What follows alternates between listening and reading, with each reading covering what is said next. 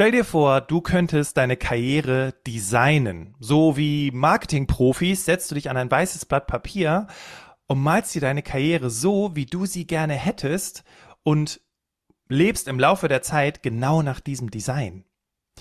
Klingt schon ein bisschen utopisch, oder? Vielleicht denkst du jetzt auch, okay, das klingt nach einem ziemlichen Pippi Langstrumpf Ansatz. Ist das überhaupt möglich? Ich war zunächst auch skeptisch, genauso wie du. Aber jetzt nach sechs Jahren Berufsoptimierer Podcast kann ich dir sagen, es ist möglich. Wie? Das verrät dir meine heutige Expertin Christine Mark. Herzlich willkommen im Berufsoptimierer Podcast, liebe Christine. Hallo Bastian, danke für die Einladung. Schön hier zu sein. Berufsoptimierer, dein Karriere-Podcast. Hier hörst du jede Woche neue Tipps zur Bewerbung und beruflicher Entwicklung. Viel Spaß bei der heutigen Folge. Willkommen zurück im Berufsoptimierer Podcast. Ich freue mich riesig, dass du wieder mit dabei bist und dass du wissen möchtest, wie kann man denn sein Leben designen. Und weißt du, im letzten Jahr habe ich angefangen, mich mit dem Thema Design Thinking zu beschäftigen und dazu ein sehr interessantes Buch von Bill Burnett und Dave Evans gelesen. Heißt übrigens, mach was du willst. Sie sind beide Professoren an der Stanford University und beschäftigen sich seit vielen Jahren schon mit dem Thema Design. Und ich war komplett davon überzeugt, weil es geht im Prinzip darum, sich nicht dem Arbeitsmarkt anzupassen und irgendwie seine Bewerbungsunterlagen so zu frickeln, dass es auf eine Stellenausschreibung passt, sondern es geht darum, seine Zukunft zu designen. Also das Ganze ist einfach ein bisschen größer gedacht und ich fand das so cool, dass ich dir die Idee gerne näher bringen wollte. Aber Darin bin ich nicht der Experte, deswegen habe ich heute die Christine mit dabei, denn sie war schon äh, in verschiedenen renommierten Zeitungen, ähm, hat dazu erzählt und hatte sogar einen eigenen TEDx-Talk in Wien gehalten. Und äh, was ich ganz interessant finde, ist, dass sie sagt, dass die klassische Smart-Methode für die Karriereplanung nicht der richtige Weg ist. Es geht um viel mehr. Und sie ist davon überzeugt, dass wir tief in uns wissen, was wir wollen, aber wir verfolgen diesen Weg nicht. Also, hast du Stift und Papier bereit? Dann lass uns loslegen. Liebe Christine, geht's dir gut? Es geht mir gut. Danke, Bastian. Klasse. Liebe Christine, du bist Berufungscoach und Design Thinking Beraterin. Was heißt das? Ähm, das heißt, ich begleite Menschen dabei herauszufinden, was sie wirklich, wirklich wollen und wie sie das auch umsetzen und bekommen können. Jetzt haben wir ja noch gar nicht verraten, was Design Thinking genau ist. Ja. Ähm, worum geht es denn da überhaupt? Design Thinking ist eine Methode, die ursprünglich aus der Produktentwicklung kommt. Also den Namen groß gemacht hat David Kelly ähm, von der Firma IDEO. Die kennen vielleicht viele, weil die viel mit Apple arbeiten. Mhm. Und Design Thinking ist, unterscheidet sich von der herkömmlichen Produktentwicklung darin, dass die typische Produktentwicklung funktioniert ja so, Unternehmen überlegen sich ein Produkt, sie ähm, überlegen sich Ideen, sie stellen das her, sie bringen das auf den Markt und dann müssen sie jede Menge Marketing machen, um Bedarf zu schaffen und um das Produkt zu verkaufen. Design Thinking geht den umgekehrten Weg. Das heißt, da wird zuerst die Zielgruppe gefragt, was sind eure Bedürfnisse, was sind eure Wünsche, was sind eure Herausforderungen und dann wird für diese Bedürfnisse ein Produkt designt, immer in Absprache mit der Zielgruppe. Das heißt, in iterativen Schleifen wird zuerst ein Prototyp entwickelt, dann wird der sozusagen vorgestellt, hergezeigt Feedback eingeholt und mit diesem Feedback wird der Prototyp weiterentwickelt, so lange, bis das wirklich ein Produkt oder ein Service ist, das die Zielgruppe brauchen kann. Das finde ich total spannend. Ich versuche das jetzt mal gerade so auf die eigene Karriereplanung zu übertragen, weil im Grunde genommen ist ja dann der Coach, also du bist ja, ja dann eigentlich so die, die Produktdesignerin und das Produkt, also jetzt Leute, bitte nicht falsch verstehen, ja, aber das Produkt ist die Karriere deiner Coaching-KlientInnen, ähm, die dann immer wieder den Check-in mit dir haben, äh, wo du dann eben sagst, okay, äh, ne, entspricht das noch deinen Bedürfnissen, ja. gehen wir damit in die richtige Richtung. Ja, ja. Ich sehe mich mehr als Prozessbegleiterin. Mhm. Produkt sozusagen, Produktdesignerin ist die Klientin, der Klient selbst. Ah, okay. ich, ich halte den Prozess, das heißt, ich führe durch den Prozess, ich begleite den Prozess, denn ich kann nie wissen, was für meine Kundin das Richtige ist. Mhm. Aber ich kann sagen, okay, wenn du diese Schritte, also der Prozess ist sicher, der Prozess gibt Sicherheit und deshalb durch diesen Prozess ist es uns, wird es uns auch möglich, größer zu denken, freier zu denken. Denn im Design Thinking geht es immer ums Aufmachen und dann auch wieder ums Zumachen. Und wenn ich aber nicht aufmachen kann, weil ich Angst habe, ich kriege das nicht mehr zu, dann bin ich nicht bereit, größer zu denken. Und das Zumachen ist genauso wichtig, weil sonst bleibe ich immer in diesen Ideen hängen und komme aber nicht auf den Punkt. Und diesen Prozess zu begleiten, das ist meine Aufgabe. Ich finde das gerade total spannend, weil, weißt du, ich mache jetzt auch schon seit vielen Jahren Coaching, so wie du. Und eins der Probleme, die Menschen häufig bei beruflichen Orientierungscoachings haben, ist, wenn es keinen Ansatz gibt, dann ist es genau das, was du gerade sagst. Dann, dann ist es so ein bisschen wie, wenn kleine Kinder das erste Mal in Toys R Us gehen. Also früher hieß es noch Toys R Us. Ja, so völlig überwältigt von den ganzen Möglichkeiten und das dann jetzt irgendwie zu sortieren und zu ordnen ja. und zu sagen, das ist mein Wahnsinn. Ähm, irgendwie ist es dann schon fast komisch, dir diese Frage zu stellen, aber ich stelle sie einfach mal trotzdem. Ähm, denn es gibt ja ganz viele verschiedene Ansätze von Karriereplanung. Ja, also gibt zum Beispiel eine Methode von einem Bekannten von mir, der war auch schon hier im Podcast. Äh, da ging es um die Kompetenzenbilanz. Ähm, jetzt hast du dich gerade für das Thema Design Thinking entschieden. Warum? Was, was ist das, was dich daran so überzeugt? Ähm, das hat eine Geschichte, also bevor ich mich mit meiner eigenen beruflichen Weiterentwicklung beschäftigt habe, habe ich schon im Marketing, also ich habe in Marketing- und Innovationsabteilungen gearbeitet, habe mich dort schon mit Design Thinking, mit der Methode beschäftigt. Und ich habe gemerkt, was es in Unternehmen auslöst, nicht nur was die Produktentwicklung oder das Ergebnis betrifft, sondern auch der Prozess, also wie aktivierend dieser Prozess ist und wie viel Selbstwirksamkeit darin steckt. Und ich habe das dann für meine eigene Berufsplanung ausprobiert und das hat wunderbar funktioniert. Mhm. Jetzt habe ich deine Frage vergessen. Nee, die Frage war einfach, warum hast du dich dafür entschieden? Weil rein theoretisch kannst du ja weitermachen, weil ja. die Menschen, die hier zuhören, ja. ich höre jetzt schon so die, die skeptischen Stimmen, ja, so nach ja. dem Motto, mach was du willst. Jetzt mal ehrlich, Leute, wir sind hier in Deutschland beziehungsweise in Österreich. Äh, bisschen unrealistisch. Ja. Deswegen nimm uns doch mal so ein bisschen mit auf diesem Weg, den, wie du das selber erfahren hast und du schlussendlich den, zu dem Weg gekommen bist, den du heute machst. Ja, genau. Genau.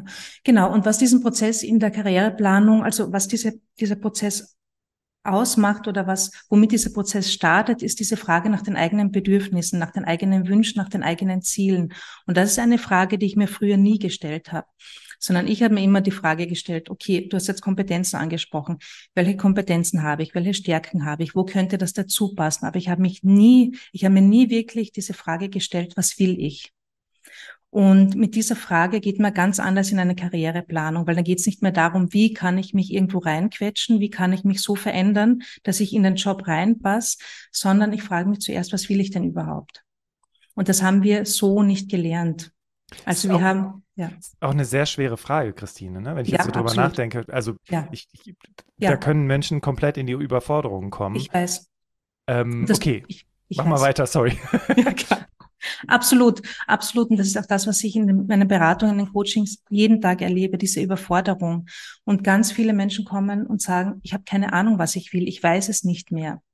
Ich kann es ich kann's nicht sagen. Und da beginnt der Prozess.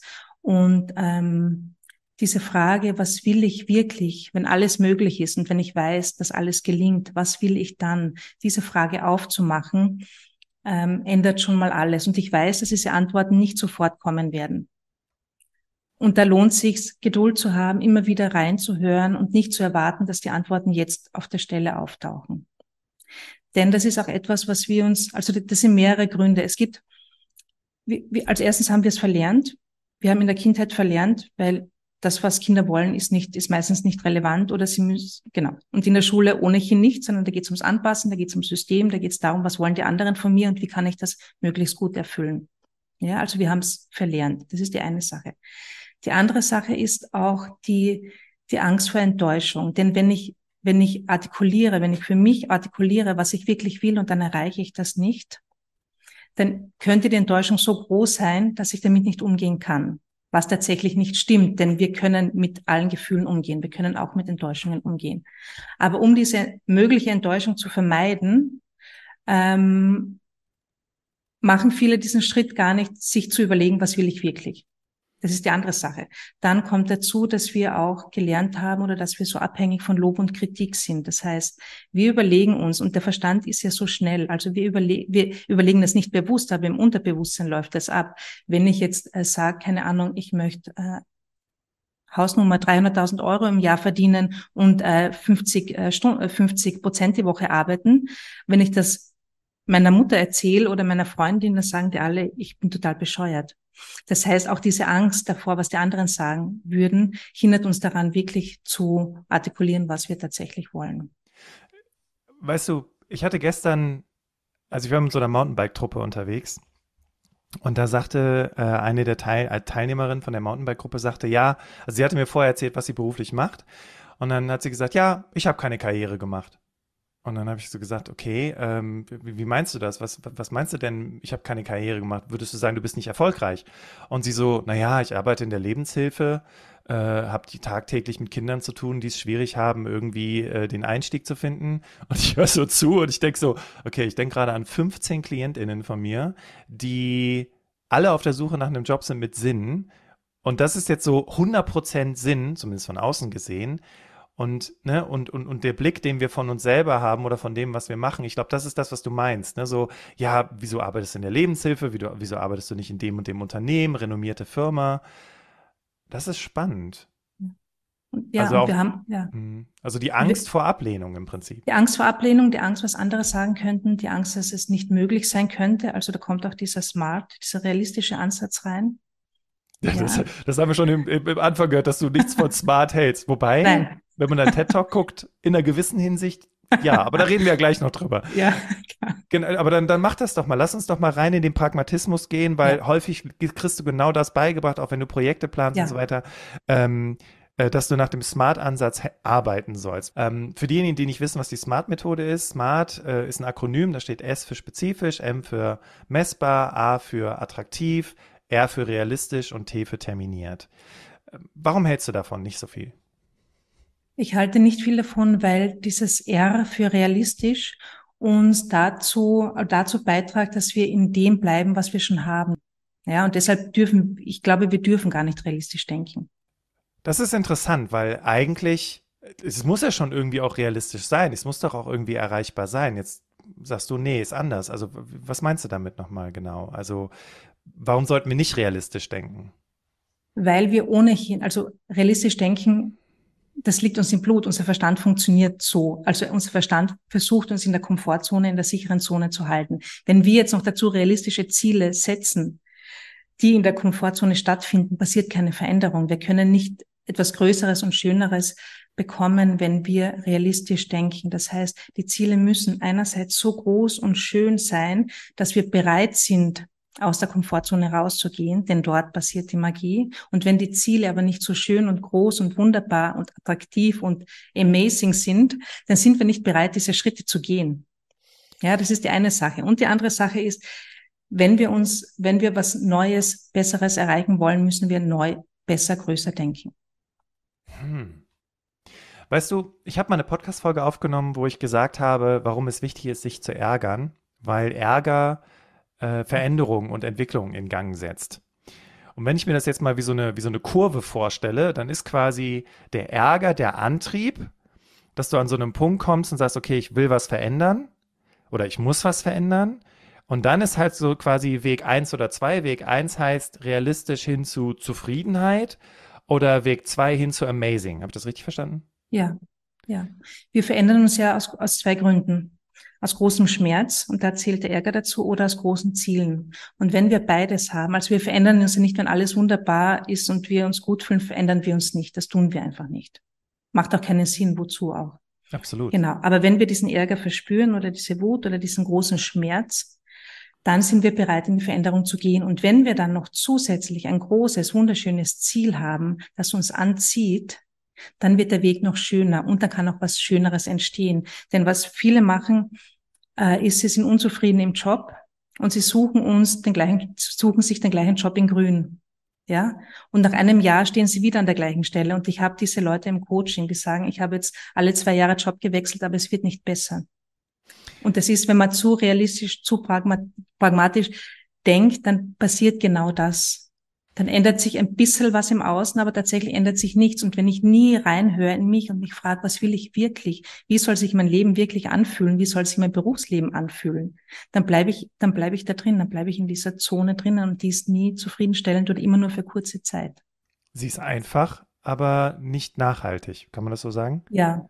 Ich nenne das immer so, den, die, so die, die Plan B-Strategie. Und Plan B-Strategie meine ich damit, dass du quasi das verfolgst, was du eigentlich schon die ganze Zeit machst, anstatt dich zu trauen, nach Plan A zu fragen, also und das auch zu verfolgen. Jetzt sind wir an so einem Punkt in diesem Interview, wo alle so denken, boah, Ey, mega, ja. Also wenn ich das machen kann, dann äh, äh, cool, dann ist ja alles easy. Ich weiß aber auch, dass hier viele kritische Stimmen zuhören, die sagen, ja klar, wie soll denn das funktionieren? Und deswegen lass uns doch mal eintauchen in genau das, weil es klingt jetzt von außen betrachtet immer so amazing und yeah und so, ne? Aber lass uns mal ein bisschen, also in Hamburg sagt man, glaube ich, Butter bei der Fische. Lass uns mal ein bisschen konkreter einsteigen. Ähm, du hast ja gesagt, der erste Schritt ist, was will ich? Äh, und wir haben gemerkt, dass das für viele Leute äh, das schon schwierig ist zu beantworten. Wie geht man jetzt strukturiert falls du jetzt sagst, Bastian, es gibt keine Struktur, mal gucken, aber wie geht man jetzt strukturiert an die Beantwortung der Frage, was will ich? Wie könnte so ein, weiß ich nicht, ich höre jetzt den Podcast und mache mir so ein Was will ich Plan für zwei Wochen. Wie könnte das aussehen? Ja, eine Voraussetzung haben wir noch nicht besprochen und die hast du jetzt auch angesprochen in dem, was du gemeint hast. Und das ist ähm, die Bereitschaft, Dinge anders zu sehen. Wenn ich nicht bereit bin, Dinge anders zu sehen, habe ich keine Chance auf Veränderung. Ja, weil unser, unser Verstand, unsere Glaubenssätze ähm, so funktionieren, dass wir immer das kriegen, was wir glauben. Das heißt, wenn ich nicht daran glaube, dass es möglich ist, wird es auch schwer möglich sein. Das heißt, der erste, das ist noch der Schritt, der davor kommt. Was will ich wirklich? Ich bin bereit, Dinge anders zu sehen. Das ist die Voraussetzung für jede Veränderung. Okay, also Offenheit und Dinge anders sehen. Ne? Ja, und auch wenn genau. du es vielleicht noch nicht anders siehst, zumindest die Bereitschaft zu Bin haben. bereit, genau. Mhm, okay. Genau, ja. Und dann die Frage, die du jetzt angesprochen hast, was will ich, was will ich wirklich? Ähm, für die meisten ist es leichter, also die meisten beginnen ja eine berufliche Veränderung damit, dass sie sich fragen, was könnte ich tun? Also sie sind sehr auf der Tätigkeitenebene. Ich weiß nicht, wie das bei dir in den Coachings, aber es geht, der erste Schritt, also die, die, die erste Idee ist, Stellenanzeigen anschauen und was könnte ich tun? Also genau, bevor die Leute kommen, ist genau das Ja. nämlich der, der, der Weg, dass man sich gar nicht, Genau. also ich sage immer gerne, viele wissen nicht, was sie wollen, weil sie nicht wissen, was sie können. Jetzt, Ja, okay, mhm. machen wir da mal weiter. ja. Gut. Und was man wollen kann vielleicht auch. Ja, ah, genau. ja, okay, okay. Äh, mach mal weiter, das ist cool, alles klar. Ja, genau. Genau. Ähm, und das ist genau der falsche Ansatz, weil das Was kommt erst viel später. Das heißt, die Frage, wie, wie will ich es haben, betrifft den ganzen Kontext. Wie arbeite ich gut und gerne? Unter welchen Umständen arbeite ich gerne? Wie viel möchte ich verdienen? Und da ist nicht die Schmerzgrenze gemeint, sondern die Wohlfühlgrenze. Wie viel will ich verdienen, dass es mir richtig gut geht? Nicht, wie viel will ich verdienen, damit ich gerade über die Runden komme und damit es sich gerade ausgeht. Das machen auch viele. Und dieses Wie be- beinhaltet einfach diesen ganzen Kontext, dieses ganze Arbeitsumfeld, dieses auch, äh, wie arbeite ich gern? Arbeite ich gern kreativ? Arbeite ich gern in starren Prozessen? Arbeite ich gerne im Team oder brauche ich auch viel Zeit, um alleine an Sachen zu düfteln? Also dieses Wie, da geht es viel um Reflexion und um Beobachten und um drauf zu schauen, was hat sich in der Vergangenheit gut für mich angefühlt? Wo war ich im Flow? Also wo habe ich so gearbeitet, dass ich Zeit und Raum vergesse, weil es mir einfach Freude gemacht hat, weil ich bei der Sache voll dabei war. Okay, also auch der Rückblick ist Ja, wichtig, weil natürlich gab es Rückblick. ja Momente, wo du dich mal, Genau. wo es auch Spaß gemacht hat. Ja. Okay, mhm. Genau. Und da, genau, und da geht's gar nicht nur darum zu schauen, was war im beruflichen Kontext gut, sondern auch, womit beschäftige ich mich privat gerne. Ja, und worum geht's mir da? Also ich Mhm. sage dir jetzt ein einfaches Beispiel, wenn jemand sagt, ich koche, ich koche total gern, vielleicht sollte ich Köchin werden, weil das mache ich ganz gerne, das ist einfach, da bin ich, da bin ich in meinem Element, das fällt mir leicht, dann frage ich nach, was ist das, was dir daran so gut gefällt? Geht's um darum, ein Rezept von A bis Z durchzukochen mit den Zutaten, mit dem, mit den Schritten, mit dem Prozess? Gehst du so ran, dass du den Kühlschrank aufmachst und schaust, was habe ich alles da und zauberst was Kreatives? Oder geht es dir vielleicht sogar darum, äh, dass du Leute bewirtest, dass du es gerne hast, wenn es Leuten schmeckt? Und das sind völlig andere Ebenen, die da angesprochen werden. Und da lohnt sich hinzuschauen. Das ist das, was ich meine. Es geht nicht um die Tätigkeit an sich, sondern es geht um das, was ist dahinter. Ja, Das um dieses Warum hinter Wie. dem Warum quasi. Ja, das Warum und das Wie. Genau, genau. Mm.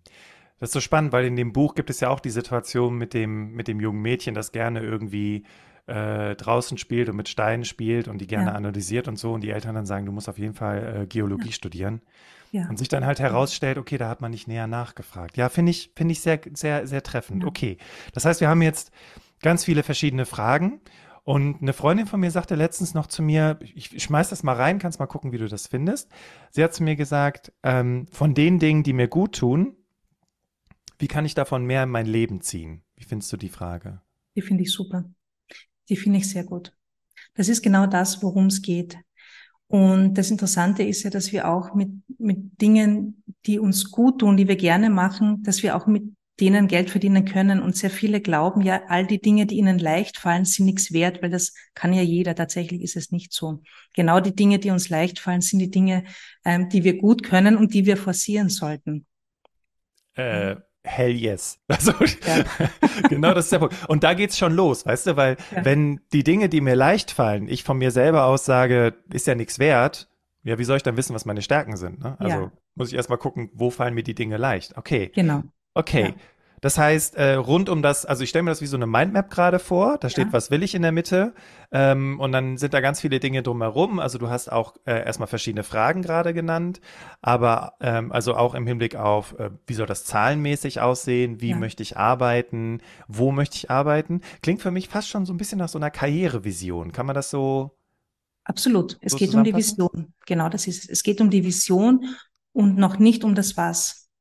Also wenn ich jetzt sage, okay, es gibt bestimmte Tätigkeiten, da weiß ich, die liebe ich oder ich möchte gerne ein Buch schreiben, dann gehört das auch rein in diese Karrierevision. Wenn ich das aber noch nicht weiß, ist es genauso gut. Es ist völlig ausreichend zu sagen, ich möchte gerne kreativ arbeiten mit verrückten Leuten, ähm, wo jeden Tag was Neues passiert zum Beispiel. Und ich will mich dabei gut fühlen und ich will, ich will in meiner Mitte sein und ich möchte nicht um sieben Uhr in der Früh anfangen, sondern erst um zehn. Also die Dinge, das ist die Vision. Das ist die Karrierevision. Ah, interessant. Es geht nicht um das, was du tust, sondern um diese ganzen. Das kommt später. Ah, okay. Das heißt, ähm, ich halte das jetzt mal so fest als äh, Schritt eins, zwei, drei. Also Schritt eins war die Offenheit haben, ja. dass Dinge anders sein können. Äh, Schritt zwei war äh, das, was will ich. Und das resultiert dann in Schritt drei, ich baue mir eine Karrierevision. Ja. Die aber noch nicht damit zu tun hat, was ich tue. Okay. Und wie geht's jetzt weiter? Genau, also diese Karrierevision ist sowas wie ein Nordstern. Mhm. Ja, das, das zieht mich an, das hält mich. Was auch noch wichtig ist, das möchte ich auch dazu sagen, weil das auch, ich gemerkt habe, dass es für viele auch so eine große Sache ist, so diese Angst, da schreibe ich jetzt irgendwas Falsches rein oder so. Und das muss jetzt perfekt sein, das muss es nicht, sondern es darf sich entwickeln, aber ich muss irgendwo anfangen, ja. Das heißt, ich habe diese Karrierevision, die sich auch noch entwickeln darf. Man kann auch ein Vision Board zum Beispiel damit machen. Ja, also auch visuell damit arbeiten. Und ganz viel auf der Gefühlsebene. Wie will ich mich fühlen im Job? Okay. Also das ist, genau, das es soll, es soll spürbar sein. Ja, wie will, also, wie will ich mein Berufsleben haben? Wie will ich mich fühlen? Ähm, welche Tätigkeit möchte ich machen? Mit welchen Menschen will ich umgeben sein? Ja, das ist die Vision. Und dann ist es wichtig, für den Weg offen zu sein. Mhm. Also Klarheit in der Vision und Offenheit für den Weg. Mhm. Und dann kann ich mir die Frage stellen, wie kann es gehen? Also und dann mache ich, mhm. ja, und das ist im, im Design Thinking Prozess jetzt wieder der Moment. Also diese Vision macht jetzt wieder zu und dieses Wie kann es gehen macht jetzt wieder auf. Ja, und dann beginne ich zu recherchieren und zu schauen, okay, was gibt's denn? Welche Unternehmen gibt's? Welche Unternehmen interessieren mich? Was zeichnet die aus? Was machen andere Menschen? Auf LinkedIn kann ich das super machen. Da kann ich schauen, welche Jobs gibt's überhaupt? Denn von ganz vielen, du weißt es ja eh, von ganz vielen Jobs haben wir überhaupt keine Ahnung, weil die in den Stellenanzeigen auch nicht auftauchen oder weil wir nichts damit anfangen können. Das heißt, da gibt's ja so viel da draußen. Mhm. Ja, und dann kann ich, wenn ich Menschen äh, finde, wo ich sage, ah, das ist interessant, was die tun, mit denen ins Gespräch kommen und einfach mal zu fragen, okay, wie hast du das gemacht? Oder wenn mich ein Unternehmen interessiert, mit der ähm, HR-Abteilung ähm, Kontakt aufnehmend mal fragen, was braucht's, um bei euch zu arbeiten zum Beispiel.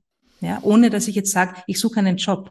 Also um das geht's jetzt nicht, sondern um, um mit Leuten in Kontakt zu kommen, um interessiert nachzufragen, um neugierig und offen zu sein und dadurch auch zu erkennen, welche, was gibt's denn überhaupt alles und wo zieht's mich hin? Und das ist dann der nächste Schritt. Ja? Da spüre ich jetzt eine Neugier. Bei manchen Dingen spüre ich eine Neugier. Und sehr oft kommt die Neugier dann, wenn ich irgendwas cool finde und mir gleichzeitig denke, das ist nichts für mich. Okay. Ja? Das, dann das lohnt ist spannend so. Ja. Oh, mega, aber nee, ich nicht. Genau, nicht ich kann genug. das nicht, ich bin zu alt, ich bin zu jung, ich habe die, genau, da lohnt sich dran zu bleiben. Ja, mhm. weil das mhm. ist unser Verstand, der realistische Teil unseres Verstandes, der sagt, nein, nein, nein, da gehst du nicht lang, weil da wissen wir nicht, was dabei rauskommt. Ja? Okay, okay. Und da lohnt sich aber hinzuschauen, weil das sind, das sind unsere Leidenschaften. Also da ist das, was uns weiterbringt. Ja, also Neugier ist einfach, Neugier ist ein ganz sicheres Zeichen in die Richtung, äh, sollst du mal weiter schauen. Es geht noch immer nicht darum, um eine Entscheidung zu treffen, sondern um neugierig hinzuschauen, um offen zu sein, um Neues zu entdecken. Okay, und dadurch, dass ich ja jetzt quasi auch schon, ähm, also ich habe den, den großen zweiten Schritt, ne, dann für den Weg offen sein, habe ich jetzt so mal mit Recherche über, äh, mit, äh, als Überschrift versehen.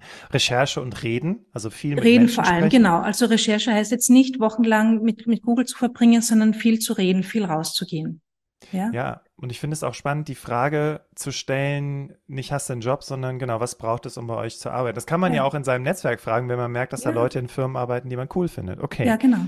Okay, gut. Jetzt sind wir noch nicht bei, ich schreibe eine Bewerbung. Ja. Ähm, kommt das jetzt als nächstes oder gibt es noch einen Zwischenschritt? Wenn, wenn, wenn du dann so weit bist, dass du sagst, okay, das interessiert mich, das Unternehmen interessiert mich oder die Stelle interessiert mich, dann natürlich kann man Bewerbungen schreiben. Mhm. Ich kann mich aber auch initiativ bei einem Unternehmen bewerben. Und das Interessante ist, bei diesen Gesprächen kommt sehr oft schon was raus. Weil, ähm, du weißt das ja auch sehr gut, sehr viele Jobs übers Netzwerk vergeben werden. Ja. Ja. Oder ich habe jemanden im Hinterkopf und ich rede mit einer anderen Person und sage, ah, ich kenne da jemanden, die, die interessiert sich für dieses Thema. Ich schließe euch mal zusammen. Also durch dieses Rausgehen und durch dieses Erzählen und Nachfragen und neugierig und offen schauen entsteht schon ganz oft was. Für diejenigen, die, ne, also die Agentur für Arbeit veröffentlicht regelmäßig Zahlen und äh, übrigens 80 Prozent der Jobs werden über den verdeckten Arbeitsmarkt, also das Netzwerk, was du ja gerade ansprachst, vergeben und nur 20 Prozent der Jobs sind ausgeschrieben. Ne? Also da merkt man auch einfach mal, wie viel Potenzial da ist, sobald ich mich öffne, mal völlig verrückt zu denken. Wahnsinn. Ja, absolut, absolut. Und das, und das, das ist etwas, was wir nicht im Fokus haben, was, was in unserer Welt gar nicht drinnen ist, wenn wir in dieser realistischen Welt bleiben, in dieser, das kennen wir schon.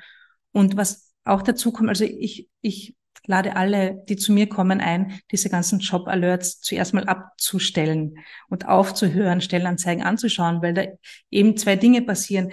Einerseits dieses, okay, die fünf Stellen oder Tätigkeiten gibt's in meinem Bereich, mehr nicht. Ich muss in dem bleiben, das entsteht. Und das andere ist vielleicht, das klingt interessant, aber das kann ich nicht, weil da stehen nämlich, also vor allem Frauen machen das ja ganz stark, da stehen zehn Anforderungen drinnen und eine davon erfülle ich nicht, das ist, das ist nichts für mich. Genau. Ja, ja, das stimmt.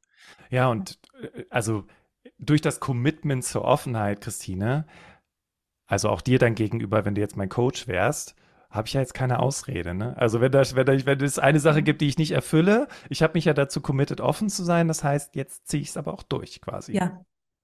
Genau. Ja, Genau. Und aus. auch zu, und auch zu wissen, dass nichts passieren kann. Denn sehr oft haben wir, also die Angst vor Ablehnung ist ja so groß, dass wir manche Dinge gar nicht angehen, weil wir dieses Gefühl der Ablehnung nicht spüren wollen.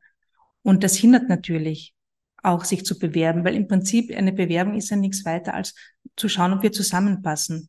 Auch ein Bewerbungsgespräch ist nichts anderes. Zu schauen, okay, kommt eine Kooperation zwischen uns beiden zusammen? Haben wir beide was davon, wenn wir uns zusammentun, Unternehmen und äh, Bewerberin oder nicht? Also es ist ein Informationsgespräch. Und sehr oft haben wir das aber auch mit so einer Prüfung verbunden, auch das Bewerben. Und was ich auch ganz interessant finde, vor kurzem habe ich gehört, das habe ich so großartig gefunden, ähm, da hat mir eine erzählt, sie arbeitet jetzt bei einem Unternehmen, wo sie schon seit Jahren arbeiten möchte und sie hat sich siebenmal beworben. Und beim siebten Mal hat sie die Zusage bekommen. Und ich habe das so großartig gefunden, weil, weil ich habe nämlich auch einen Kunden, der jetzt erzählt hat, er will sich bei dem Unternehmen nicht bewerben, weil er Angst hat, dass die Nein sagen und dann ist diese Tür zu. Und es ist einfach, die Tür ist nicht zu. Ich kann mich mehrmals bewerben, solange bis es, bis es klappt. Und das, das ist eine ganz andere Herangehensweise. Und das ist dieses offene Denken, dieses Neudenken. Ähm, mal so ein bisschen aus der, aus der rechtlichen Welt gesprochen. Die DSGVO schreibt übrigens vor, dass Unternehmen ja nicht ewig Bewerbungen speichern dürfen. Ähm, ich glaube, Mindest ist irgendwie so, dass es nach drei Monaten gelöscht werden soll, aber die können das verlängern. Und also hier in Deutschland zumindest. Und das ist ja total interessant, weil wenn du weißt, dass deine Bewerbung im Durchschnitt nach drei Monaten sowieso automatisch gelöscht wird, ja, kannst dich ja wieder neu bewerben, ne? Also Ja. deswegen. Ja, also, kann ich. Kann ja. ich. Und ich zeige dem Unternehmen ja auch, ich möchte bei euch arbeiten. Ich finde euch richtig cool. Also das ist ja auch was äh, auch Positives, oder? Absolut. Ja. Als ich, äh, äh, als ich die Deutsche Post DHL äh, Group im Podcast hatte, da sagte die Personalerin auch, bitte bewirbt euch öfter und nicht nur einmal und sagt, ja, das ist dann damit jetzt getan. Und ich würde gerne noch das unterschreiben, was du, äh, also unterstreichen, was du gesagt hast. Ähm, trau dich auch, dich wirklich bei den Firmen zu bewerben, die du cool findest, egal wie groß die sind. Ne? Also finde ich, finde ich sehr inspirierend. Ich hatte jetzt noch eine Frage. Weil das ist eine Frage, die mir häufig auch im Erstgespräch gestellt wird, wenn Menschen bei mir anfragen wegen der beruflichen Orientierung, also ein Coaching dazu. Wie viel Zeit muss ich einplanen? Das ist eine schwierige Frage. ja, ist ja, auch, ist ja auch total berechtigt, weil sie kommt noch ja, aus, diesem, aus diesem Denken. Ne? So, äh, was erzähle ich jetzt meinem ich Ehemann, weiß. wie lange ich jetzt brauche, oder meiner Ehefrau, wie lange ich jetzt brauche, bis ich da meinen mein Weg gefunden habe. Hast du da eine Idee? Was, was sagst du den Leuten denn, wenn die fragen, wie viel Zeit brauche ich denn dafür? Interessanterweise fragen sie das gar nicht. Aha. Ich spüre nur, also das finde ich jetzt gerade lustig, weil ich kann mich an diese Frage, diese konkrete Frage nicht erinnern, aber ich spüre schon den Druck. So, das sollte jetzt bald, bald passieren. Ähm, tatsächlich ist es aus meiner Erfahrung so, dass es, dass es eine gewisse Zeit braucht, bis ich wieder sozusagen bei mir angekommen bin. Und ich arbeite in den Coachings ganz viel damit, in einen guten emotionalen Zustand wieder zu kommen. Weil aus einem schlechten Zustand, wenn ich mich nicht gut fühle, wenn ich ähm, an mir zweifle, wenn ich Ängste habe, kann ich schwer was Neues, Gutes, Schönes kreieren. Das heißt, der erste Schritt ist immer zu schauen, dass es mir gut geht, dass ich in einer guten Energie bin, dass ich auf mich schaue, weil dann kann ich auch erstens mal herausfinden, was will ich wirklich und ich bin in einer guten Energie und aus einer guten Energie kann ich leicht was Gutes ähm, gestalten, designen, kreieren. Und aus einer schlechten Energie, also wenn ich diesen, diesen Flucht, diesen Fluchtimpuls habe, ich brauche jetzt dringend was Neues, weil das ist so entsetzlich im alten Job, dann ist es schwer. Ich glaube, einige, die hier zuhören, haben bestimmt schon mal so Momente erlebt, vielleicht einen Tag oder eine Woche, wo alles so so im Flow war, ja, so easy. Und dann haben sich dadurch Dinge ergeben, die du vorher nie für möglich gehalten hättest. Und ich fand diesen Begriff des Kreierens so schön, weil die besagte Freundin mit dieser Frage, wie kann ich mehr davon in mein Leben ziehen, sagte genau das, als wir am Dienstag telefoniert haben. Äh, ich bin irgendwie gerade in so einem Mega-Flow und ich, ich kreiere einfach Dinge, die ich vorher nie für möglich gehalten hätte. Und das finde ich nochmal richtig schön, das so, weißt du, um das so abzuschließen. Ähm, und, und ich finde, wir können da jetzt auch so einen so so einen Realitätscheck-Haken dran machen, oder? Was denkst du? Ja, absolut. Ne? Auch wenn wir sagen, dass man keine realistischen Ziele haben sollte, aber was wir damit sagen wollen, ist ja, dass es möglich ja. ist. Es ist, ja, das Unmögliche ist möglich. Das, das ist das, was wir, was wir sagen wollen. Ja, und das mit der Energie, ich finde das wirklich, ich finde das wichtig. Also das ist, und wir kennen, also wir kennen ja auch Leute, die gut drauf sind, oder? Die, die mit sich selbst im Reinen sind, die positive Energie ausstrahlen, strahlen, ähm, da will man auch gerne in der Nähe sein. Also, Absolut. und genau. Und wenn ich auch Positives erwarte, bekomme ich auch Positives. Und das ist auch das, was mit dem Denken gemeint ist. Bin ich bereit, das anders zu sehen? Bin ich bereit, Beweise dafür zu finden, dass es gut ist, dass es leicht ist, dass es möglich ist? Oder suche ich Beweise dafür, dass es nicht geht, dass es schwer ist, dass es unmöglich ist? Und das ist eine Entscheidung, die ich treffen kann. Das wäre jetzt fast das letzte Wort gewesen, aber Einige, die hier zuhören, weiß ich jetzt schon, werden sagen, okay, aber ich brauche ein bisschen Hilfe. Und du hast ja das Future Lab, Christine. Vielleicht kannst du dazu kurz noch was erzählen, bevor wir zum Ende der Podcast-Folge kommen. Ja, sehr gerne, sehr gerne. Das Future Lab ist ein Gruppenprogramm, das online stattfindet. Da treffen sich Leute, die sich beruflich verändern möchten und ich führe durch diesen Design Thinking Prozess. Es gibt Einzelcoachings ähm, und es gibt Gruppencoachings und alle, die vielleicht der Gruppe skeptisch sind, der, die Gruppenmotivation und die Energie ist enorm. Also einfach diese gegenseitige Unterstützung, diese gegenseitige Motivation und auch die Fragen, die andere stellen, ähm, machen so viel bei einem selbst. Also ich bin ein riesengroßer Gruppenfan. Ich mag auch Einzelberatungen gern, aber die Gruppe ist, ist richtig, richtig, richtig cool. Und das startet im Herbst wieder, das nächste Future Lab. Da kann man sich jetzt schon auf die Warteliste setzen. Und es geht wirklich darum, zuerst mal herauszufinden, was will ich wirklich und dann den Weg zu designen. Mega. Im Herbst hast du gesagt, okay. Und ähm, den Link zum Future Lab, den packen wir euch natürlich in die Show Notes. Also ich kann euch sehr empfehlen, euch das einfach mal anzugucken.